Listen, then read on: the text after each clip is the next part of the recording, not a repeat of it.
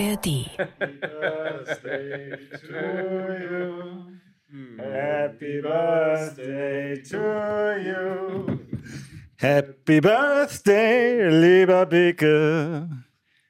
Happy Birthday to you. Vielen lieben Dank. Alles Gute. Danke. Wenn ich morgen entlassen werde, ist es, weil in diesem Studio jetzt gerade eine Kerze brennt. Jetzt nicht mehr. Danke dir, mein Freund. Die Kerze ist aus. Geschenk in. Ist rot-weiß. Äh, ist Rot-Weiß. rot- das sieht gut aus. Wir Äh, weiß. nichts von Hertha, ja. Da haben wir eine Arbeitsgruppe für gebildet. Geschenkegruppe Ah, ich, ah herrlich. Meine Tasse. Meine Inforadio-Tasse, geil. Und, äh, herrlich.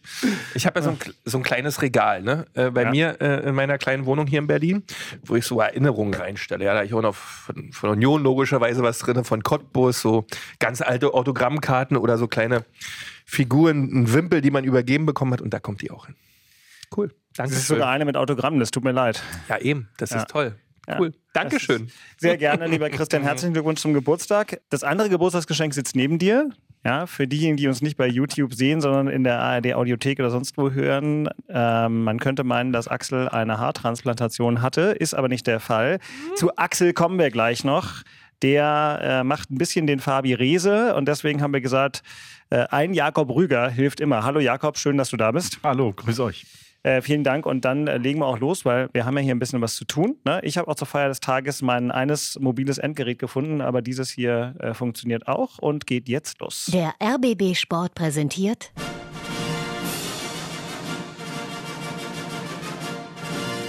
Christian Beek und Axel Kruse in Hauptstadtderby, der Union und Hertha Podcast.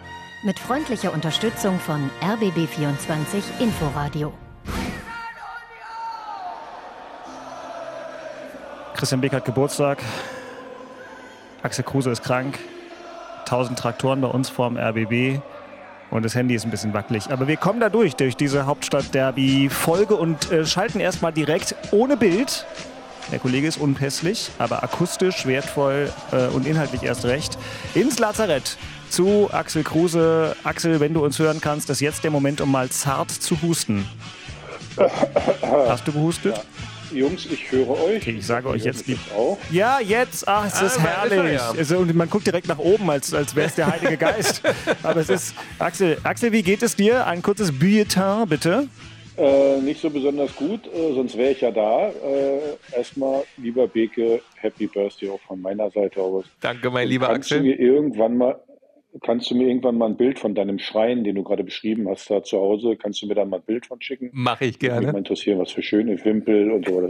dann, dann, dann so, so, so kleine Freuden, da Ja. äh, werde ich dann schneller gefunden. Foto machen für Axel, um ihn aufzubauen. Heute noch. Komm, äh, dann äh, sehen wir einfach zu, damit Axel hier nicht so wahnsinnig lange äh, in seinem Zustand bei uns sein muss, ob das Gerät hier wieder funktioniert, denn dann gehen wir gleich in Medias Res. Nachspiel. Und weil wir bei Union so sehr viel zu besprechen haben, Bestimmt.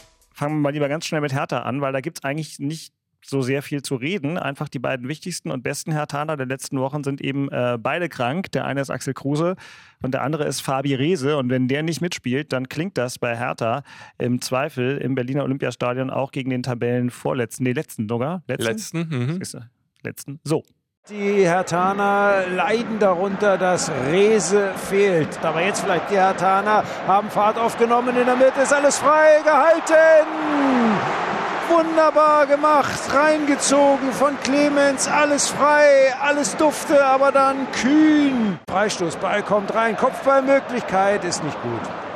Es ist einfach nicht gut von Marc-Oliver Kempf. Der Ball strahlt überhaupt keine Torgefährlichkeit aus, geht dann auch noch am Tor vorbei. Die Unentschieden musst du mitnehmen. Ich habe Halbzeit auch gesagt, soll keine verrückte Sache machen. Die letzten paar Minuten, wenn so ist, dann akzeptieren wir den Punkt. Sind wir ungeschlagen, gehen wir zum Urlaub. Minus zwei Punkte ist nicht die Welt.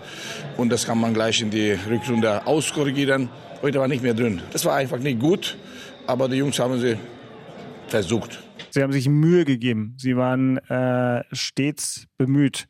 Äh, Jakob, du hast ja Hertha auch, auch in dieser Saison ganz oft gesehen. Also ja, dass das ohne Fabian Reese, dem wir letzte Woche auch hier wieder ein akustisches Denkmal gesetzt haben, schwieriger würde, haben wir uns gedacht. Dass das so, Axel schrieb mir noch das schöne Wort dünne werden würde, haben wir nicht unbedingt antizipiert. Wie überrascht warst du? Ich war schon überrascht, dass Fabian, also dass der Ausfall von Fabian Riese so reingeschlagen hat, dass man das so gemerkt hat im Spiel der Hertha. Dünne war übrigens auch echt der erste Begriff, der mir eingefallen ist. Das äh, war nicht viel.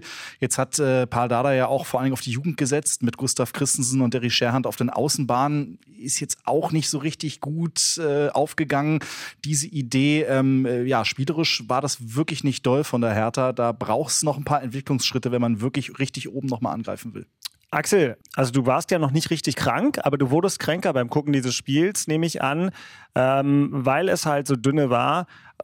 Warum hat Hertha einfach äh, an dem Tag nicht gewinnen können? Denn Paul klang ja sogar so, als er sagt, mehr war nicht drin. Sie haben sich Mühe gegeben, aber sie waren halt schlecht. Das ist eine kurze, knackige Dada-Analyse. Wie fällt deine aus? Na, ich war gerade überrascht, dass er in der Halbzeit gesagt hat, dann nehmen wir den Punkt mit. Also Entschuldigung, äh, äh das Osnabrück, äh, das ist ja eine Amateurmannschaft, die können gar nichts. Und äh, was wir da abgeliefert haben, zeigt wieder eins. Äh, Jakob muss hier leider widersprechen, mir war das klar. Ohne Rese haben wir in den Spielen davor auch wenig bis gar nichts hingekriegt und Rese hat es halt den Unterschied gemacht. Und äh, wenn der nicht auf dem Platz ist, dann sieht man, wie, wie wenig Qualität da äh, dann am Ende ist. Scherhand, Winkler über außen, tut mir leid, gar nichts. Äh, da, wie heißt der, der YouTuber da, dann kommt dann auch rein, habe ich schon mal gesagt, für mich reicht die Qualität nicht mal ansatzweise für die zweite Liga aus. Das ist, ein, das ist dann gar nichts. Und äh, wenn man mal auf die anderen Spiele auch guckt, boah, das, die zwei Punkte, die können noch richtig wehtun. So, und Paul sagt, das ist eine gute, gute Basis für die Rückrunde. Wir haben 25 Punkte. Also wenn man, wenn man sich das Ganze mal äh, betrachtet, ich habe mal geguckt, die letzten drei Jahre brauchtest du mindestens 63, 64 Punkte, um aufzusteigen. Naja, das heißt jetzt 38, 39 Punkte in der Rückrunde. Frage ich mich, äh, wenn du so spielst und wenn er dann mal den, den Rese nicht dabei ist, wie du die erholen willst. Also das ist mir ein völliges Rätsel. Paul hat das so ein bisschen wegmoderiert, ähm, Christian, was wir auch anderes machen. Äh, aber äh, macht er gerne. Ja, macht er gerne. Er sagt einfach, sie sind zwei Punkte unter seiner Rechnung. Ja, aber trotzdem, ähm, Mannschaft geht in die Winterpause mit so einem Ding in den Knochen sind die äh, alle so abgehangen, dass sie sagen, ja, auch egal, Tannenbaum. So klang es ein bisschen bei Florian Niederlechner, auf den wir jetzt gleich noch zu sprechen kommen. Oder nimmt man das schon mit, weil das doch eigentlich ein ziemliches Misserfolgserlebnis war zum Jahresende? Ich weiß nicht so richtig, wie das Anspruchsdenken jetzt wirklich ist, wenn man ja. gegen den Tabellenletzten zu Hause spielt, ob man dann zur Halbzeitpause sagt, ne, besser als minus zwei Punkte oder wie soll ich, wie die, also die Rechnung würde mich mal brennend interessieren. Guck mal, Herr Kruse ist schon, schon im Delirium in Kleinmachnow. Aber ganz ehrlich, also so sage ich von einem Trainer gegen Tabellenletzten, wenn du oben rein willst, rein möchtest und alle auch müssen irgendwie, weil finanziell es auch klemmt an allen Ecken und Kanten zu sagen, also ich habe dann, also nach meiner Rechnung sind wir noch minus zwei, okay. Äh, für mich als Spieler, also mit dem, was die Mannschaft sollte, was die kostet, was die kann, was die können müsste, also das wäre da musst du eigentlich also im Brass sein ohne Ende, weil du musst das Spiel einfach gewinnen, ja, aber du stellst dich einfach zu dämlich an äh, und, und hast mit den spielerischen Elementen mal gar nichts am Start. Ich stelle mir gerade vor, ich hatte das große Geil. Vergnügen, als Christian Beek noch äh, aktiver Profi war, ihn angelegentlich als Kapitän einer Mannschaft nach solchen Spielen oh. zu interviewen. Große Freude. Ja, hätte ich eigentlich damals so eine Art Zulage kriegen müssen, habe ich aber nicht. Weil, stimmt, also einer wie du war danach natürlich für nichts zu gebrauchen, vor allem nicht für einen freundschaftlichen Dialog. Nein, und aber, das ist ja das, was man so vermisst, ja, ja. weil da, da, ich weiß nicht, was soll es denn für eine Hartnäckigkeit der werden in der Rückrunde, ja. Axel hat es ja richtig gesagt, 38 Punkte, vielleicht kann da irgendjemand kein Mathe, äh, aber mit, mit dieser Mannschaft 38, boah, wie willst du denn das schaffen? Ähm, also da bin ich sehr gespannt, äh, wie das funktionieren soll, wenn man da so rangeht. Also ich war wirklich total irritiert, die Aussagen von Paul, aber hat er gut moderiert. Ich finde, es ist ein ganz schwieriger Spagat zwischen auf der einen Seite Ehrgeiz und wir wissen alle, Hertha BSC muss zurück in die erste Fußball-Bundesliga und auf der anderen Seite aber auch, Paul Dardai will natürlich auch nicht, dass der Druck am Ende zu groß wird. Er hat natürlich auch eine junge Mannschaft. Ja, du sagst jetzt zwar, äh, aber äh, ich glaube, das ist diesen, diesen Spagat, den er gerade versucht und das ist schon echt gefährlich. Aber das, das, ja, klar ist das immer schwierig, aber so ist das nun mal im Fußball. Da gibt es Drucksituationen, du musst Ergebnisse produzieren, um Ziele zu erreichen. Das geht nicht anders, weil sonst ist es kein Fußball mehr. Sonst kannst du immer im Mittelfeld mitspielen, dann hast du keinen Ergebnisdruck, da gewinnst du mal und verlierst du mal, dann bist halt äh, Schnitt. Aber hier soll es ja nicht Schnitt sein. Hier soll es ja erster, zweiter und nach Möglichkeit nicht dritter sein. Äh, und das ist dann auch von der Ansprache her, auch damit begeistert es ja auch nicht die Stadtfans oder Sponsoren, Leute, Investoren. No, also ich war ich habe gedacht, ich höre nicht richtig, bin ganz ehrlich. Ich habe das Statement gekürzt, muss ich zu Pauls Ehrenrettung sagen, aber sagen wir mal, die Kernaussage ist natürlich die, die wir da gerade gehört haben. Ähm, lass uns mal auf die Schlüsselszene des Spiels gucken und das machen wir jetzt hier als kleines Krippenspiel in verteilten Rollen. Wir haben den Reporter, den Innenverteidiger und den Stürmer. Also Jakob kann uns jetzt die Schlüssel, Schlüsselszene, aber sagen wir mal, der Moment, der am Ende der Partie der meist diskutierte war, nochmal ganz kurz schildern. Dann kann Axel den äh, aus äh, Stürmer, wobei der Stürmer war ja hier eher mehr in der Verteidigerrolle. Oh, mein ganzes. Konzept geht gerade den Bach runter. Egal, also Lieder, Liederlechner, rote Karte, wir reden drüber. Jakob, willst du mal beschreiben, was passiert? Schade, war so ein schöner Ansatz eigentlich. Ja, eigentlich schon. Ne? Ja, ähm, wer ist der Esel im Krippenspiel, aber egal. Ja, Mittelfeld, Zweikampf. Florian Niederlechner versucht an den Ball äh, ranzukommen. Der ist weg und er trifft den Osnabrücker Spieler dann äh, sehr unschön, wie die Bilder gezeigt haben, äh, unten am, am Schienbein. Äh, Im ersten Moment sah es gar nicht so schlimm aus, aber wie immer, wenn man dann die Bilder sieht, äh, das war schön getroffen. Ähm, Axel, du darfst jetzt der Anwalt von Florian Niederlechner sein. Denn der hat gesagt, ja, es gibt den ersten Moment und dann gibt es den zweiten Moment. Äh, aber es gibt eigentlich auch einen dritten Moment, wo man sich vom zweiten Moment wieder löst. Der zweite Moment ist der VAR, der dritte ist das, was wirklich auf dem Platz passiert ist. Ähm, ist ja schon selten, dass jemand so heftig nach einem Videobeweis äh, sich beschwert und sagt, ist mir alles egal, was ihr da seht, auf dem Feld war es anders. Wie hast du es denn gesehen mit dem Wissen äh, des Stürmers, der selbst in solchen Situationen war, egal in welcher Rolle nun? Ich diskutiere darüber gar nicht. Klare rote Karte. Ah. Ja, bist du gut auf, was hast du eben gesagt, Osnabrück, die können gar nichts, wissen nichts, Niederlechner, klare rote Karte, also es wird vielleicht hier ein verkürzter Auftritt mit heute, aber die, die, die Soundbites, die naja, stimmen. Aber, aber, aber, aber, aber jetzt mal ganz ehrlich, also äh, der steht komplett mit der kompletten Sohle bei dem auf dem Schienbein. Jetzt ist mir das ziemlich wurscht, äh, in welcher Intensität.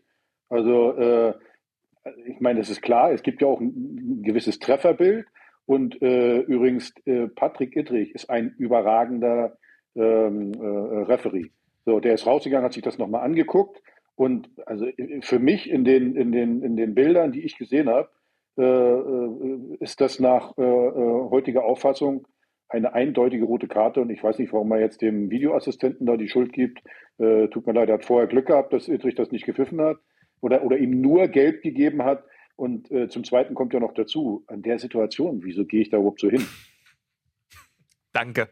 Das ist eigentlich der erste Grund, wo es hängt, aus meiner Sicht. Und dann, ja, das ist halt rot.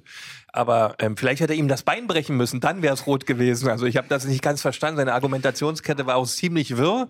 Aber äh, der Florian war vielleicht äh, in irgendeinem anderen Modus. Keine Ahnung, was er da hatte. Aber dann, das, da, dann nimmst du rot mit und sagst, scheiße, ich war zu spät, äh, hab die Sohle drauf, darf ich nicht wiedersehen. Also so eine Faxen dazu machen, war schon interessant. Aber verbal, sportlich, ja, also interessant. Ne? Ich spiele jetzt mal den Anwalt für Florian ja, Niederlechner. Bitte, äh, weil ich bitte. glaube, was ihn aufgeregt hat, war die Szene ein bisschen weiter vorher wo er ähm, eine offene Sohle auf Brusthöhe abbekommen hat. Auch das war nicht ganz sauber und da hat sich niemand eingeschaltet. Und ich glaube, das, und er hat es auch angezeigt, nachdem die Entscheidung gefallen ist, hat er sein, ähm, sein Trikot hochgehoben und hat er eben angezeigt, dass er dort äh, sehr schmerzhaft getroffen ist, wurde gut. von einem Osnabrücker. Ich glaube, diese zweierlei Maß, das, glaube ich, war das, was ihm am Ende auf die Palme gebracht hat. Ist ihm nicht gelungen zu kommunizieren, ähm, hat, er, hat er dann eher bildlich gemeint, aber, aber darum geht es ja in, bei Tatsachenthemen ja nun wieder auch nicht, was da 48 Minuten vorher war oder 30 Sekunden, sondern es ist der Moment in der Szene, wo er halt falsch liegt, ne, zu spät kommt, Sohle drauf, rot. Also ich meine, das ist dann so.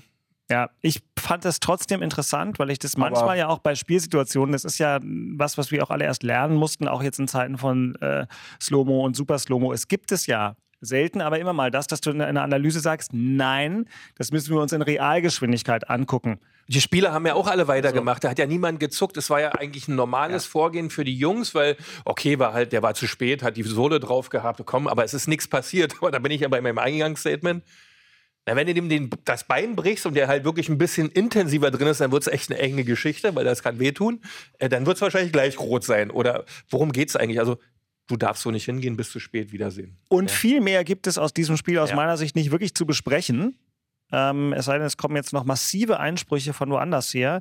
Dann würde ich sagen, lasst uns doch erstmal auf das eigentliche fußballerische Highlight war jetzt auch nicht schwer, diese Woche ein Highlight zu finden, ne? wenn Hertha so gegen Osnabrück spielt und Union so in Bochum auftritt. Gucken. Aber es gab ja eins. Und alle drei, die wir hier am Tisch sitzen, hatten wir das große Glück und Privileg dabei, im Stadion zu sein. Denn in Axels Stadion, zu dem er natürlich nicht den Weg findet, wenn da die Roten spielen, äh, fanden ja nicht nur die Unioner den Weg, sondern auch tatsächlich Real Madrid. Eine ganz beeindruckende Veranstaltung, über die wir kurz nochmal reden wollen. Unionsabschied aus der Champions League. Klang im RBB 24 Inforadio so. Modric einmal kurz konzentriert. Tippelschritte Anlauf vom Kroaten Modric. Gehalten! Gehalten von Frederik Renault. Der Däne pariert diesen Elfmeter. Tor! Tor in Berlin! Tor für den ersten FC Union! Kevin Volland! Und dann spielen sie in Fehlpass. Die Madrilenen und Kevin Volland ist durch und hat einen, der ihn verfolgt, aber er lässt sich nicht abschütteln und schiebt den Ball cool an Kepa vorbei. Ceballos nochmal rausgespielt auf Rodrigo. Flanke angedeutet gegen Roussillon. Jetzt zieht er runter zur Grundlinie. Flanke kommt in Richtung zweiter Pfosten. Kopfballtor! Tor für Real Madrid! Tor in Berlin! Das 2 zu 1 für Real Madrid. José Lu. Zweiter Treffer. Leiduni am Strafraum bleibt hängen. Schusschance Kral. Tor! Tor für Alex Kral! Ausgleich für Union. 2 zu 2. Tor! Tor für Real Madrid. Das 3 zu 2.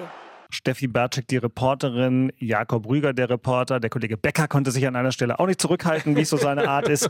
Aber Zurückhaltung war ja auch schwer. Christian, beschreib mal diesen Fußballabend für dich im Berliner Olympiastadion. Du hast mir zwischendurch ein gut gelauntes Foto geschickt. Ja, es war total cool. Ich bin mit der Bahn hingefahren. Ja, ja, ähm, habe einen ganz normalen Spaziergang. Ich glaube hier, ja, Theodor Heusplatz bin ich ausgestiegen, bin runtergelaufen, mir eine Bratwurst geholt, Leute mir angeschaut, schön am Eingang gestanden, 40 Minuten, um dann reinzukommen und dann einen schönen Block reingelaufen, ja, bei den bei den Fans gestanden. Da, äh, das war echt, ähm, es war so eine coole und freudige und, und, und erwartungsfrohe Atmosphäre. Es war ein richtiges Fußballfest. Ja. Das Stadion war rot ausgeleuchtet. Es war, wenn ich es jetzt dann wieder umkehre, dass das ein Hertha-Stadion ist, eigentlich ein blaues Stadion ist, machen wir mal so rum. Das tut dann schon weh, wenn du da so hinkommen würdest als Hertaner, glaube ich. Aber es war äh, echt toll und, und, und wir beginnen auch das Spiel unfassbar. Ja? Wir können ja gleich nach einer Minute 30 eigentlich führen. Äh, Behrens mal wieder, ähm, denen es wahrscheinlich nie wieder gelegen wird, ein Tor zu erzielen, so wie es gerade läuft, äh, was sie ihm natürlich nicht wünschen. Ähm, aber dann ist so ein typisches Spiel, der Gegner ist übermächtig fußballerisch, das hat man gesehen. Die haben natürlich einen Tiki-Taka-Fußball, bum, bum, bum, bum. Das ist schwierig da auch an den Ball zu kommen, aber die Jungs haben gefeitet ohne Ende. Ich glaube, bei Real hat dann äh, auch die letzte Konsequenz noch gefehlt. Ich habe gedacht, so fünf, acht Meter vor der, vor der Torlinie bei Union Berlin könnte man ja auch mal versuchen, aufs Tor zu schießen. Haben sie abgelehnt und dann kam es immer, wie es kommen musste. Ja, Modric da mit so einem liederlichen Elfmeter. Röno hält den dann die nächste Szene 1-0 führen wir zur Halbzeit. Das Stadion tobt. Die Leute waren völlig außer sich.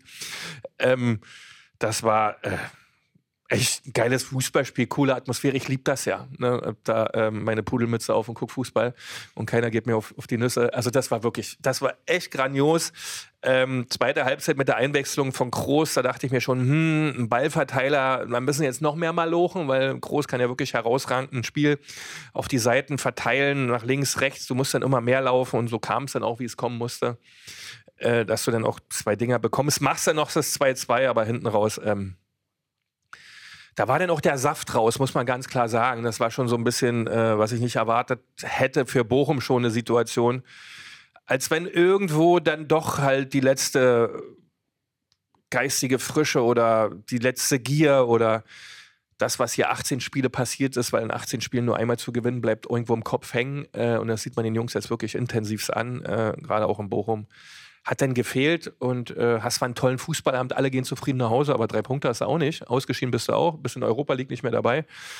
Und äh, so schön wie das alles war, aber äh, für das Ergebnis selbst, was Fußball nun mal ist, ist das halt schlecht. Punkt. Äh, Axel, du hast ja bestimmt aus der Ferne auch zugeguckt. Welche, äh, bei Auf Bochum kommen wir gleich, welche äh, Gesamtbewertung würdest du denn dem ersten FC Union für seine Auftritte in der Fußball Champions League in dieser Saison und erstmals in seinem Vereinsleben geben? Unter Einbeziehung dieses herrlichen Also- Fußballabends am Mittwoch.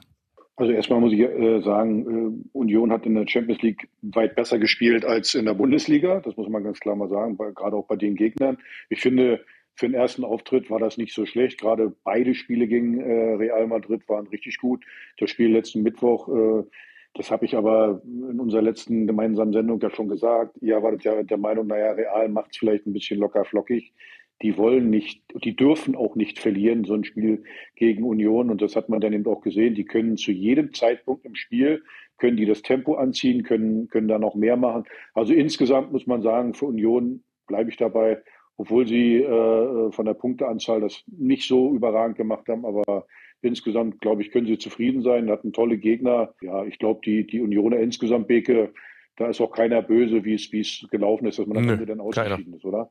Nee, nee. Was mich, was mich extrem schockiert hat, ist dann auch nach so einem gelungenen Auftritt am Mittwoch, was dann am Samstag passiert ist. Also das hat mich, das hat mich viel mehr schockiert. Das besprechen wir gleich. Ich will bei Jakob noch fragen, weil es natürlich ein großer Glück, dass der, äh, ein großer Glücksfall, dass er heute hier dabei ist, weil du ja bei, oh, bei vier von den sechs Spielen als Reporter dabei warst oder bei fünf oder Ich sechs? glaube bei fünf sogar. Fünf. Mhm. Wahnsinn. Aber nur Neapel habe ich verpasst. Ah ja. Also du hast ja inzwischen auch schon einiges mitgemacht, auch beim ersten FC Union als Reporter diese ganze Aufstiegsmärchengeschichte mitverfolgt. Ähm, was bleibt so aus deiner fachlich, aber auch äh, fußballmenschlichen Perspektive aus diesem Champions League Halbjahr vielleicht am meisten hängen? Naja, eine Menge schöne Erlebnisse, Mhm. äh, jetzt nicht nur für uns als Reporter, sondern ich glaube natürlich auch für die, für die Fans und für die Mannschaft, auch wenn es sportlich nicht so gut lief, aber äh, natürlich mal im, im Bernabeu aufzutreten als Union-Fan, da mal so ein Spiel zu erleben, dann auch irgendwie das, das Real Madrid mal gegen den ersten FC Union äh, auswärts antreten muss, das ist ja, ist ja was, das bleibt ja hängen. Das hätten sich ja auch die Fans, mit denen wir rund um die Champions League-Spiele äh, geredet haben, hätten die sich das ja nie vorgestellt, dass Union mal gegen Real Madrid spielt.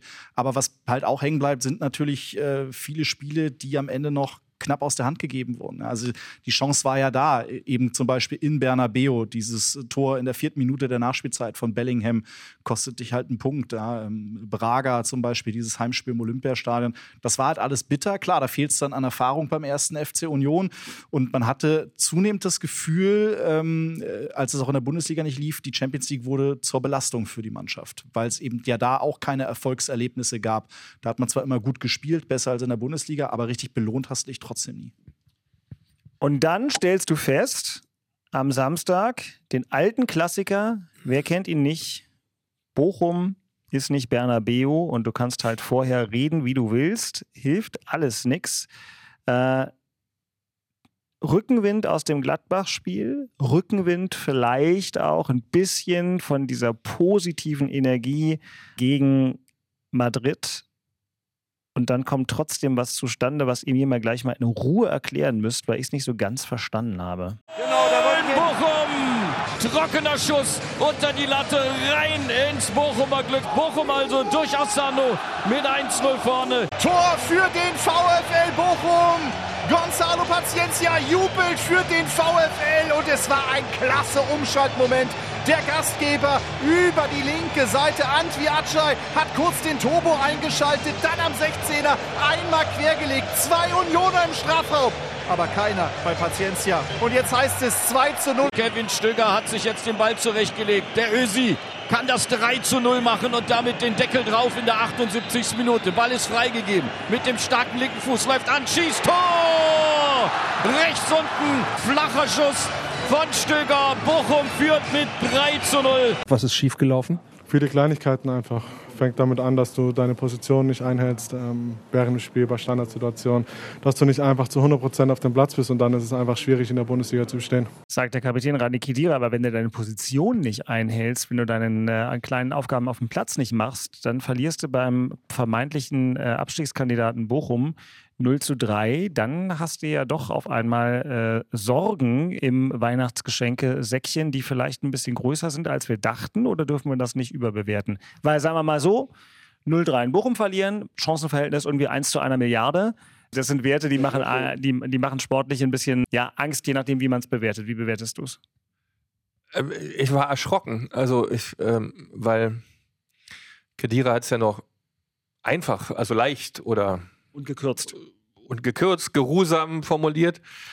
Also das war, wenn man das auch verfolgt, wie das Spiel ähm, eingeordnet wurde im Vorfeld, wie darauf hingewiesen wurde, dass wir jetzt hier wirklich ein, ein Spiel haben, wo es gegen eine Mannschaft geht, die in der gleichen Situation ist, wo man ähm, den Abstand nicht größer werden lassen möchte, sondern wenn möglich auch gewinnen möchte. Auch mit dem Gladbach-Spiel und mit dem Realspiel hatte man eigentlich, denke ich, auch die Möglichkeit, mit Selbstvertrauen aufzutreten. Aber äh, es fehlte aus meiner Sicht nicht von Anfang an an allem. Äh, man versuchte mit Becker und Hollerbach ein bisschen anders auch nach vorne zu agieren mit frischen, flinken Leuten, weil die Bochumer in der Defensive jetzt auch nicht die schnellsten sind, aber das ging nur ein paar Minuten mal ein bisschen auf, aber ansonsten gar nicht, weil man sich komplett den Schneid hat abkaufen lassen.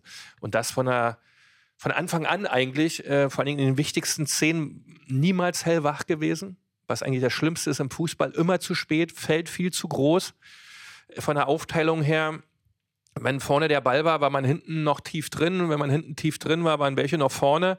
Äh, und somit hat der Gegner immer Möglichkeiten, Räume, seinen Fußball aufzuziehen. Und äh, da, da gibt es ja zehn äh, beim zweiten Tor, wo durchs Mittelfeld also nicht mehr hinterhergekommen wird. Beim dritten Tor, wo, wo, wo der Spieler auf der Außenbahn, die 22, äh, ähm, da siehst du klar, dass er den Ball nach hinten ablegen wird, weil der Neuner schon anzeigt, dass er da hinhaben will. Äh, und, und, und ein paar Szenen auch von der Geschwindigkeit her, ja, äh, fehlte es wirklich. Leider Gottes. Ich, ich war total irritiert, wo das jetzt auf einmal herkommt. Und das Gute ist, dass du jetzt noch ein Spiel hast gegen Köln. Also das ist eigentlich das Schöne daran. Äh, und dann kann man das relativ schnell wieder wegmachen, dass du so einen Lappen gegen Bochum hingelegt hast. Also das Schönste an dem Spiel ist eigentlich, dass du noch nicht in die Winterpause gehst, sondern dass du noch ein Spiel hast. Weil wenn du mit so einem Spiel in die Winterpause gehst, also dann macht Weihnachten mal gar keinen Spaß. Zemi Gedira erwähnte das auch, dass unterm Weihnachtsbaum so die Geschenke jetzt ein bisschen unüppiger ausfallen. Äh, aber das war sicherlich aus dem Frust heraus. Du hast jetzt noch ein Spiel gegen Köln, kannst es dann gerade biegen, kannst auch ein bisschen Ruhe da unten reinkriegen, wenn du es gewinnst. Aber du musst einen anderen Auftritt hinlegen. Du kannst, darfst und solltest so nicht allzu oft spielen, weil dann wird es äh, eine ganz, ganz schwierige Kiste. Sammy Kedira, Rane Kedira, Hauptsache Kedira. Ja, du hast Kedira, Ge Geburtstag. Paris Romärkner und was, ja, wie auch immer. hast Geburtstag, du darfst Sammy heute, Radi, naja, gut. du darfst heute alles, Axel, Auch schön. na so gut wie. Genau. Ne, Axel, du hast eben auch schon anklingen lassen, dass du auch einigermaßen ähm, erschüttert warst. Ich überlege gerade, ob dich davon vielleicht irgendwas an Hertha vor einem Jahr erinnert hat. Naja, also erstmal, erstmal müssen wir, wir hatten ja letzte Woche Spiel gegen Gladbach, waren wir eigentlich einstimmig begeistert. Äh, wunderbares Spiel, endlich mal wieder gewonnen, äh, gute Mannschaftsleistung, eng, eng zusammengestanden. Und Beke hat es ja herausragend gerade analysiert. Das, das äh, war jetzt gar nichts. Also gegen Real Madrid auch ein gutes Spiel. So, und jetzt, das war ja wie, wie verflogen. Und dann, dann sieht man auch Geschwindigkeitsnachteil. Also ich glaube, bei dem zweiten Tor war das, wo, äh, wo Knoche dann nicht mehr hinterherkommt. Äh, äh, wir hatten, äh, äh, Union hatte, hatte überhaupt keine Rückraumdeckung. Also da, das, das, also ich war, ich war wirklich schockiert über die Art und Weise, weil Union war eigentlich chancenlos. Also es war nicht irgendwie ach, ein bisschen Pech und ein bisschen kaputt, sondern insgesamt die ganze Herangehensweise. Mich würde mal interessieren, was Rani Kidira, äh, der hätte ich als Reporter übrigens mal nachgefragt, wenn er dann meint, wer dann seine Position nicht hält, äh, weil das wäre mal eine interessante Geschichte gewesen, weil es war nämlich so, weil das sah so aus, als wenn da wie, wie so ein Hühnerhaufen alle durcheinander. Und äh, ich meine, der Gegner war jetzt nicht irgendwie Real Madrid, der Gegner war Bochum. Und Bochum hatte vor diesem Spieltag auch nur 13 Punkte. Also von daher, also das, das, das, und Becker hat es richtig gesagt. Ein Glück äh, spielst du jetzt noch gegen Köln äh, und musst so nicht in die Winterpause gehen. Aber wenn du so gegen. Hallo, Klein Machno. Wir setzen einfach nahtlos an. Jakob, du warst ja diese Woche, also bist, bist ja dauernd auch bei Union beim Verein oder redest ja auch Mhm. dann mit, also bist du in Pressekonferenzen, redest auch mal mit Spielern und so weiter. Äh, Hast du, es, es klingt jetzt blöd, ne? Das sind ja viele kluge Leute, aber trotzdem. Äh, ja, Ja, wir, wir hören dich wieder, Aki, aber jetzt habe ich gerade einen Querpass zu Jakob gespielt, weil ich von ihm eine Sache wissen möchte, anknüpfend an das, was du gerade gesagt hast. Ähm, wenn du mit denen dort redest in den letzten Wochen und so weiter, hast du den Eindruck, und als ein Reporter, der auch viel mit anderen abstiegsbedrohten Vereinen zu tun hatte, vor allem aus Charlottenburg, hast du ja auch, hast einen guten Vergleich, dass das bei denen richtig angekommen ist, die sportliche Situation, weil es liegt ja auch ein bisschen nahe und so ein Gladbach-Spiel ist ja auch so eins, wo du denkst, naja, siehst du, wir sind eben eigentlich, eigentlich sind wir doch zu gut. Das Thema in Köpenick. Ich habe das Gefühl, dass das eben noch nicht angekommen ist. Und Rani Kedira ist, glaube ich, ein ganz gutes Beispiel dafür. Denn das, was er jetzt nach dem Bochum-Spiel gesagt hat, hat er kurz nach dem Trainerwechsel schon mal gesagt. Da hat er erzählt, dass er das Gefühl hat, oder was heißt nicht das Gefühl, dass er gesehen hat, dass die Spieler versucht haben, selbst eigenständig Lösungen zu finden auf dem Platz. Also jeder hat alleine Lösungen gesucht, aber man hat es nicht mehr zusammengelöst, die Probleme, die es gab. Und in Bochum Aki und Beke haben es ja angesprochen, war das ja genau so. Die Mannschaft ist ja auseinandergefallen, weil jeder so ein bisschen sein Ding gemacht hat, aber man hat nicht gemeinsam verteidigt. Und das war gegen Bochum schon sehr offensichtlich. Und ein weiterer Hinweis darauf ist natürlich, wir haben gerade über die Champions League gesprochen, wo Union gute spielerische Auftritte gehabt hat, sich nicht belohnt hat, aber wo du schon das Gefühl hattest, naja, in der Champions League können sie es ja doch, aber in der Liga ist eine extrem große Diskrepanz. Und vielleicht ist es dann eben so, dass sich einige Spieler für Höheres berufen fühlen, dass sie eben sagen, ja, ich fühle mich als Champions League-Spieler, äh, trete dann in so einem Wettbewerb entsprechend auch auf, aber Abstiegskampf, äh, ja, das kann und will ich dann vielleicht nicht. Robin Gosens hat ja vor der Saison ganz klar, glaube ich, auch in einem Interview mit uns gesagt, äh, er ist nicht hier, um 40 Punkte zu holen in Köpenick, äh, sondern er hat schon höhere Ambitionen und den Beweis Also wenn es 40 wären, sind wir froh. Ja. Ja, Wäre gut. Schauen wir mal, was der Robin noch beiträgt. Na gut. Wenn er dann wieder darf, kann. Genau, was ist ja gut, medizinische Bulletins gibt es nicht, aber, aber gu Schwierig Schlag bekommen. Guck, guck mal in die imaginäre Krankenakte. Schwierig, auf alle Fälle gegen Köln definitiv nicht zur Verfügung, das ist klar. Wir, wir hoffen, es ist nicht äh, eine zu lange Ausfallzeit, aber Union sagt ja auch nicht, was es genau ist. Ich glaube, das tut ihm mal ganz gut. Ja, Ich bin Gosens-Fan. Müsst mich Das nicht mag so sein, aber der hat, also. Du hast auch man- gesagt, das dass man- dieses das neue ich- Pärchen mit Roussillon gut ist, funktioniert hat. Roussillon spielt wesentlich besser hinten links als Gosens vorher. Wesentlich besser. Und wenn man das Spiel mal auf internationalem Parkett gesehen hat am vergangenen Mittwoch, äh, ähm, allein von der Geschwindigkeit her, was andere international wirklich auch zu erwartende Gegenspieler bei der Europameisterschaft können, allein vom Tempo her. Ich glaube nicht, dass das die richtige Wahl ist, aber äh, das ist nur mein bescheidener Eindruck, den ich gewonnen habe mit meiner Pudelmütze auf. Und daher glaube ich, ähm, ähm, dass vielleicht da auch ein Stück Wahrheit drin liegt, was, was Jakob gerade sagte, dass der ein oder andere vielleicht dachte, das wird was anderes in dieser Saison. Jetzt ist es das nicht geworden, sondern es ist etwas geworden, was man jahrelang gar nicht hatte. Was ja denen schon mal schwerfällt, die, die jahrelang da waren, dass das jetzt anders ist. Äh, auf der anderen Seite ist ein Umbruch noch in der Mannschaft. Ja, man hat auch noch einen neuen Trainer dazu bekommen, weil man eine Negativserie jetzt von 18 Spielen hat man zwar eins gewonnen, aber 18 Spiele nur ein Spiel gewinnen. Äh, Das, das, das macht schon was mit einem Spieler und auch mit einem Verein, mit einer Mannschaft, mit einem Staff, mit allen Beteiligten. Da ist dann nicht mehr leicht locker Friede, Freude, Eierkuchen. Ist es dann nicht. Das kann nicht sein. Das wird auch nicht so sein. Und da hat man jetzt echt riesige Herausforderungen vor sich, die man erstmal richtig anmoderieren muss, dass du da wieder schärfer in den Kopf kriegst, dass hier Spiele gewonnen werden. Weil nur darum geht es, weil wenn du keine Spiele gewinnst, steigst du ab. Und ähm, das anzupacken mit einer Mannschaft, die vielleicht an der einen oder anderen Stelle eine andere Idee im Hinterstübchen hatte, äh, das ist schwierig. Und da kannst du nur, und da bin ich ganz ehrlich, so konsequent und, und, und dominant ähm, eine Linie vorgeben, dass das jetzt hier stattfindet, ohne die Balance zu verlieren, ohne Gemeinsamkeiten zu verlieren, ohne Gefühl füreinander zu verlieren, weil wenn das dann noch passiert, dann geht es komplett schief. Aber das ist jetzt die Herausforderung. Ich bin echt gespannt, wie sie das hinmoderieren. Besorgniserregend finde ich die Aussage von Nenad Bielica nach dem Spiel, der ja so ein bisschen als Alibi benutzt hat und gesagt hat, naja, wir haben ja unter der Woche noch Champions League gespielt, da so viel Dann Kraft wird es schlimm, wenn so eine Sätze äh, kommen, ist meine Meinung, weil das passt nicht. Das ist eine Ausrede für alle. Das macht man nicht. Also ich, das, da kann man anders moderieren, auch Mhm. in dem Alter, in dem der Trainer ist. Da muss man aus meiner Sicht ein bisschen anders auch philosophieren. Da kann man ja ganz viel erzählen, was alle ganz gerne viel hören wollen. Aber das so ein Fitnessthema draus zu machen oder wäre ich immer ganz vorsichtig. Also das ist immer doof, ja. Äh, Axel, ich wollte dich noch fragen, und wir sind ja schon mitten im Thema in Köpenick. Bielitzer, der neue Trainer, hat auch gesagt, ähm, also seine Rhetorik ist im Moment, wir halten die Klasse aber auf jeden Fall. Ich habe keinen Zweifel an dieser Mannschaft. Das ist ja dann die über allem stehende Kernaussage. Ist das der richtige Ton nach so einem Spiel? Oder müsste man da auch verbal äh, eine größere Alarmglockenrhetorik an den Tag legen?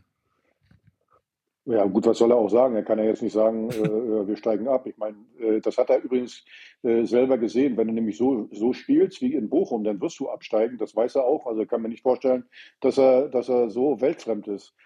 Ich, ich sehe es ähnlich wie Beke, da dann auf die Fitnessnummer da zu kommen. Ich meine, Union hat mittlerweile angebliche Champions League-Spieler und äh, die müssen da auch dann durch, äh, Samstag, Mittwoch, Samstagspiele dann zu haben. Aber du kannst, egal ob du vielleicht einen Tag vorher noch gespielt hast, so ein Spiel, finde ich, darfst du gegen so einen Gegner nicht abliefern. Und äh, ich meine, man braucht bloß mal auf die Tabelle gucken. Das sind zehn Punkte. Union hat zehn Punkte. Und äh, das heißt, äh, in der Liga bleibst du vielleicht mit 35, 34, vielleicht wenn es mal nicht mehr 33. Das heißt, äh, dann, dann solltest du, wenn du jetzt gegen Köln auch nicht so, so, so fett punktest, naja, dann, dann reden wir da von 4, 25 Punkten in der Rückrunde. Die musst du erst mal machen. Und äh, in der Art und Weise, wie sie da gespielt haben, äh, fällt mir das schwer, im Moment äh, daran zu glauben. Wie gesagt, bin gespannt gegen, gegen Köln zu Hause, aber wie gesagt, ich finde es jetzt nicht hilfreich, vom Trainer äh, mehr oder weniger den Spieler ein Alibi zu geben. Naja, es liegt ja an der Fitness. Übrigens, äh, Rani Kedira scheint es ja selber auch, äh, auch nicht so zu sehen, wenn er sagt, äh, wir, haben, wir haben unsere Position nicht gehalten. Also Rani Kedira kritisiert ja eher die Mannschaft als der Trainer. Und das ist eigentlich die Aufgabe des Trainers, die Mannschaft zu kritisieren. Klar, ich meine, für einen neuen Trainer ist natürlich, das war auch ein bisschen meine, meine Frage, wann lasse ich das erste Mal auch verbal Distanz zu meiner neuen Truppe zu, ne? Das ist nicht Distanz, es fängt eigentlich am ersten Tag wollte ich gerade sagen. an. Der hat eine Vorstellung von Fußball, hat er uns mitgeteilt auf der Pressekonferenz. Äh, die wird einfach nicht umgesetzt. Und das kann ich ruhig sagen. Ich kann auch ruhig sagen, ich stelle mir anderen Fußball vor. Die Vorgaben, die ich hatte, mein Matchplan wurde so und so nicht umgesetzt. Ähm, ich weiß nicht, ob die Frage kam, äh, lieber Trainer, äh, steigen wir ab? Ich glaube, so war die Frage nicht. Und dann äh, ist die Antwort, die dann kommt zu einer Frage, die aber mit dem Klassenhaltsthema nichts zu tun hatte, ja, dann auch schon wieder beachtlich. Aber ich will das jetzt gar nicht rhetorisch auseinandernehmen, weil wir da nicht weiterkommen. Fakt ist aber eins, ein Trainer sollte sich immer daran orientieren, was er der Mannschaft vorgibt, ob die Mannschaft das dann auch umsetzt. Äh, wenn er Lust und Laune hat, kann er das in der Spieltags-PK auch mitteilen, wenn er darauf Bock hat. Machen die meisten nicht, außer Baumi hat es mal zwischendurch gemacht, was er sehen will beim Spiel. Äh, und dann bewertet man das im Anschluss danach, was er sehen wollte. Und wenn er es nicht geliefert bekommt, darf man das ruhig danach sagen. Aber wir fangen jetzt ja nicht einen Exkurs an, wie man sich äh, medial im Bundesliga-Fußball verhält. Und das sollte er können. Und ich glaube, es kann er auch, aber vielleicht war er selber erschrocken. Und wir haben ja einen Bewertungsmaßstab. Ne? Gladbach waren wir alle von überzeugt. War ein Alles super gut. Spiel der Mannschaft. Alles das gut. muss ja im Grunde genommen der Maßstab sein. Und in Bochum haben sie diesen Maßstab. Und da wurde übrigens auch danach gut gefeiert, wie toll das alles war. Und dann darf man dann auf der anderen Seite, ja, darf man dann auch sagen, wenn es nicht so toll war. Ist nicht schlimm. Ja. Es gibt also noch dieses wahnsinnig wichtige Spiel gegen den ersten FC Köln, besprechen wir gleich noch. Aber weil ich ja hier durchaus auch der Gesundheitsbeauftragte im Hauptstadt-Derby-Podcast bin und wir jetzt schon, na, hier läuft so eine schlaue Uhr mit, acht Minuten über der gesundheitlich veranschlagten Zeit für Axel sind, wollte ich dich noch fragen, lieber Axel, gibt es aus deiner Sicht noch in den dir bestens bekannten Kategorien Dinge, die du in diesem Setting heute loswerden möchtest aus der horizontalen kleinen Macht, denn sonst freuen wir uns, dass du am Donnerstag wieder hier sitzt, denn wir machen natürlich, wenn Union fertig ist und gegen Köln hoch und überzeugend gewonnen hat, noch eine schöne Folge mit allen zusammen im Studio und mit Geschenken für euch, liebe Hörerinnen und Hörer. Heute Geschenke für Beke, dann Geschenke für euch. Das als kleiner Teaser. Also, Aki, willst du noch was loswerden? Äh, Jingles hin oder her? Äh, einen warmen Gedanken an uns alle? Einen Hertaner der Woche? Ein äh, Thema, was dich so umtreibt, dass du es in 90 Sekunden formulierst? Oder hebst du dir dein verbales Pulver für Donnerstag auf? Ich hebe mir alles für Donnerstag auf, aber ein Herr Taner der Woche, den gibt es trotzdem, habe ich ja letzte Woche schon gesagt, durchgehend Fabian Reese. Übrigens, äh, der, der ist krank gewesen und äh, äh, wir haben gesehen, ohne ihn geht gar nichts und äh, in der Hinrunde war er sowieso der Beste. Und ich habe es ja gesagt in der letzten Folge, solange mich da keiner groß überzeugt, wird jetzt jede Woche Fabian Reese der Herr Taner der Woche sein. Schön. Ja. Hat geklappt. Hat, Oder? äh, hast, hast du leider fast aus Sicht der Hertha-Fans zu konsequent durchgezogen, äh, ihn auch im Krankheitsfall zum Hertaner der Woche zu machen. Aber dann ist das so. Dann wünschen wir drei dir äh, hier im Chor gute Besserung, schön die Vitaminpräparate nehmen, damit wir hier gemeinsam am Donnerstag sitzen können und Geschenke verlosen können und dann über einen Heimsieg des ersten FC Union schwadronieren. Liebe Grüße nach Kleinmachnow. Axel, wir hören uns Aki, wenigen wieder. Besserung. Gute Besserung. Danke, ihr Säcke, haut rein. Ohne Besch er, so schlecht geht es ihm nicht. Er beschimpft noch. Geht noch. Ja. Wunderbar. Ähm, so, ihr Lieben, und dann lasst uns doch mal, ähm, es, alles hängt mit allem zusammen. Das, das Thema bei Union ist natürlich die Frage Gesamtsituation. Unterschätzen Sie das ein bisschen? Vorspiel. Das Spiel gegen Köln spielt da mit rein. Das kann man ja gar nicht unterschätzen. Jakob, hast du Köln dieses Jahr mal über volle Länge gesehen? Ich überlege gerade, habe ich Köln mal Nee, ehrlich gesagt nicht wirklich, nur Highlights. ich Highlights gestehen. und auch Lowlights im Fall von Köln. Äh, Viel Lowlights. Äh, klar, wir wissen, äh, schwächster Angriff der Fußball-Bundesliga. Das wäre mein Äh, Thema. Also genau. sie können da vorne überhaupt nichts kreieren, weil sie nichts haben, ja, an, an Kreativität und an auch Ideenreichtum oder Geschwindigkeit oder irgendetwas. Dann sind sie meistens vorne verletzt und Mhm. Davy Selke sollte jetzt nicht in unserem Stadion irgendwas zünden jetzt bitte am Mittwoch. Also habe ich keine Lust drauf. Aber wir wissen natürlich auch, was Baumi mit so einer Mannschaft macht. Ne? Die werden, äh, klar. Baumi ist aber auch gerade im Spagat, so. ja, weil er ja gerne anderen Fußball spielt, der aber eigentlich gar nicht zum Tabellenplatz und der Gesamtsituation des Vereins passt. Aber er will trotzdem anderen Fußball spielen, hat gestern gegen Freiburg auch wieder versucht, anderen Fußball zu zeigen. Ich bin sehr gespannt, was er machen wird. Ähm, aber er tritt bei einer verunsicherten Mannschaft auf und ich, mich würde es wundern, wenn der nicht Vollgas spielt. Ich wollte sagen, du kennst, du kennst ja Steffen Baumgart Er wird- fußballerisch und menschlich richtig gut. Was sagt Steffen Baumgart seiner Mannschaft vor diesem Spiel in Köpenick? Also jetzt erst recht, ja, die haben so eine Verunsicherung hier in Köpenick äh, und vor allen Dingen, ähm, es waren wieder nur drei Tage Pause. äh, äh, bei den Kölnern dann sicherlich auch, äh, aber das ist ein bisschen anders geartet von der Gesamtmengenlage her.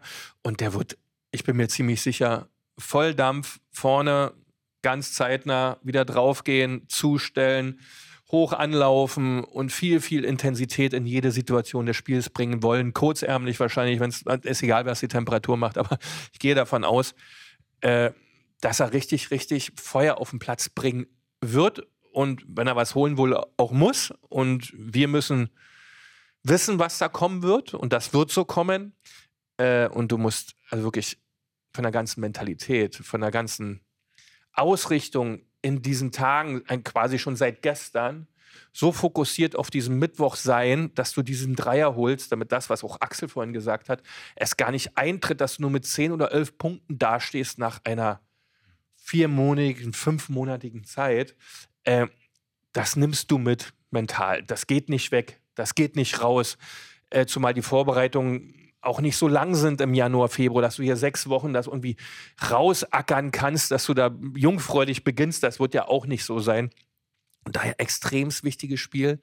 Äh, ich hoffe, dass es wirklich vor allen Dingen mental hinbekommen, weil du brauchst ein positives Momentum, sonst hast du ein Thema gegen Köln, weil das wird Baume vermitteln, da bin ich mir ziemlich sicher. Also Jakob bereitet sich der Reporter auf ein Spiel vor, was eigentlich im Kopf entschieden wird. Ja, was, glaube ich, auf dem Platz nicht immer schön aussieht. Ja, Also, da haben wir andere Spiele erlebt in dieser Saison. Nee, das wird, glaube ich, nicht schön. Da wird es klar um Laufbereitschaft, um Kampf gehen. Und wie du sagst, der, der Kopf wird ganz entscheidend sein. Schafft es Nenad Bielica, dieses 0 zu 3 gegen Bochum aus den Köpfen der Spieler zu bekommen? Und äh, naja, sie hätten ja auch in Bochum deutlich höher verlieren können. Also ich glaube, das, das hat was gemacht mit dieser Mannschaft. Ähm, Gladbach ist der Maßstab. So müssen sie wieder auftreten. Eng, kompakt, gegen den Ball, aggressiv, äh, ein hohes Pressing, den Gegner unter Druck setzen, gerade im Mittelfeld, nicht zur Entfaltung kommen lassen. All das habe ich in Bochum vermisst. In Gladbach fand ich das richtig gut Mhm. und das brauchen sie gegen Köln auch wieder auf dem Platz, definitiv. Also ihn auch spielen lässt, ja, weil so ein Spieler wie Leite hinten, also sei mir beim, beim besten Willen, also auch gegen Madrid schon, ja, also versuch, verursacht den Elfmeter. Ja. Aus 25 Meter kriegt er einen Ball an die Hand und auch jetzt in Bochum, also immer nur Traumphasen drin, auch gegen Real Madrid, ein paar Situationen, wo du einfach anders agieren musst, ja, und wenn man live ein Spiel sieht, sieht man es ja nochmal anders. Ähm, und in Bochum waren so viele Szenen dabei, auch von der Körpersprache, die du einfach nicht liefern darfst. Auch äh, Juranovic hinten rechts gegen Bochum, hei, hei, hei, hei, Hollerbach. Und bei- also du kannst, du musst zwingend die ganze Art und die ganze Mentalität, dieses, dieses positiv verrückt sein, dieses auch ist mir auch scheißegal, wie es war. Hm. Diese Mentalität musst du einfach in dieses Spiel werfen, damit du den Dreier holst. Aber sag mal, also Jakob, du kannst ja den Kader in- und auswendig. Also wenn Spieler wie Juranovic oder Diogo Late Teil des Problems sind, ähm, Waren die in Bochum? das glaubt mir gut, in Bochum waren es wahrscheinlich alle außer Frederik Nee, Ono. die waren auch wirklich präsent. Ja, Das war nicht so, dass das mal, ich krieg jetzt einen Schreck, das war äh, fast, also 80 Minuten so. So herausragende Leistungsträger in der Schon lange nicht mehr. sind alle mit sich selbst beschäftigt. Das Ja. ist das Problem. Alle haben ihre eigenen kleinen Probleme. Da sind wir wieder bei Hertha BSC in der vergangenen Saison, als sie Ja. abgestiegen sind oder in den Jahren davor äh, hatten wir auch immer das gleiche Problem. Die Spieler waren zu sehr mit sich und ihrer eigenen Leistung beschäftigt. Ja. Das sind keine Spieler, die eine Mannschaft führen.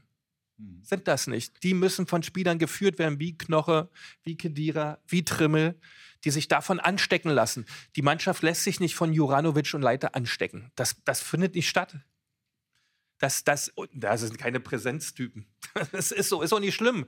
Äh, wenn aber deine Präsenztypen, die du hast in einer Mannschaft, deine Säulen, deine Kernspieler ähm, nicht funktionieren, dann kannst du nicht darauf hoffen, dass die anderen einspringen, wenn die das sowieso nicht können. Und das Ja. finde ich aber auch besorgniserregend, weil, wo sind denn die Spieler? Christopher Trimmel spielt unter Nenad Bielica keine Rolle mehr, ja, kriegt kaum Spielzeit gegen Real Madrid, für zehn Minuten nochmal eingewechselt, nette Geste. Ansonsten spielt er keine Rolle mehr, hält sich auch öffentlich total zurück. Robin Knoche ist auch so einer, der gerade sehr viel mit sich selbst beschäftigt ist. Der ist schlau, der weiß das, Rani dass er gerade nicht funktioniert. Äh, äh, und Rani hat ja auch ähm, zwischendurch in der Saison, haben beide mal zwei, drei Monate, n- sind die nicht dabei gewesen. Das tut jetzt hinten raus weh, weil die Substanz nicht da ist. Behrens vorne, äh, wenn er trifft ein Hochhaus gerade nicht, Hm. leider Gottes, hat vorher in der letzten Saison alles in Grund und Boden geballert. Und das ist eine Gemengelage, die tut weh, aber die geht trotzdem nur mit einem Weg, dass du jetzt diese Tage nutzt, um das alles aus dem Kopf rauszubekommen, dass das funktioniert. 18.30, wenn der anpfeift. Was anderes geht's nicht. Und ich bin ganz ehrlich, ich habe das so oft durchgehabt im Fußball. Wir haben so auf den Sack gekriegt, überall und nirgends, ja. Am besten war mal Freiburg, da hast du immer einen auf den Sack gekriegt, musstest die Fanbusse danach bezahlen. Aber du hast ja trotzdem dein Heimspiel dann gehabt. Du musstest trotzdem Schalke wegfegen oder Hertha oder was da kam. Äh, und hast das gemacht. Aber das geht nur so, wenn du da dich eingräbst und in tiefen Gedanken bist oder nur zurückschaust. Nee, also und da war auch Ede damals Gott sei Dank dabei, dass der dann auch nicht so zart war, sondern einfach nur das nächste Spiel gewinnen wollte, weil er halt sauer war, weil er das andere verloren hat, ne? weil der nur gewinnen wollte. Dem ging es dann nicht, wie es aussieht, was wir da gemacht haben. Und ich glaube, so ein Stück weit Mentalität muss rein, zwingend rein, dass es nur ausschließlich darum geht, wie gewinne ich das Spiel. Und trotzdem, glaube ich, wird uns das Thema Führungsspieler noch beschäftigen in der Rückrunde. Definitiv. Und äh, das Ja. ist wirklich kurios. Ist so. Weil es ist das Hertha BSC-Thema. Ja, Maximal absolut. Parallele zu Herthas Absturz. absolut. Äh, Führungsspieler und ähm, es ist natürlich, wie du es diagnostizierst, wie so oft vollkommen richtig, äh, dass sozusagen das, das äh, moralische Rückgrat der Mannschaft äh, Trimmel ist äh, im Prinzip zu einem gewissen Grad entwertet. Also völlig unantastbar als Figur und als Mensch und als Fußballer, was er geleistet hat, aber er spielt im Moment keine Rolle. Es war ein Und das ist dann anders in so einer Kabine. ja, na klar, natürlich, Das weil, ist natürlich anders. weil ja auch die ganzen, die erst im Sommer gekommen sind, weil die sich denken, na ja, das ist ja auch ein bisschen Captain Abstellgleis.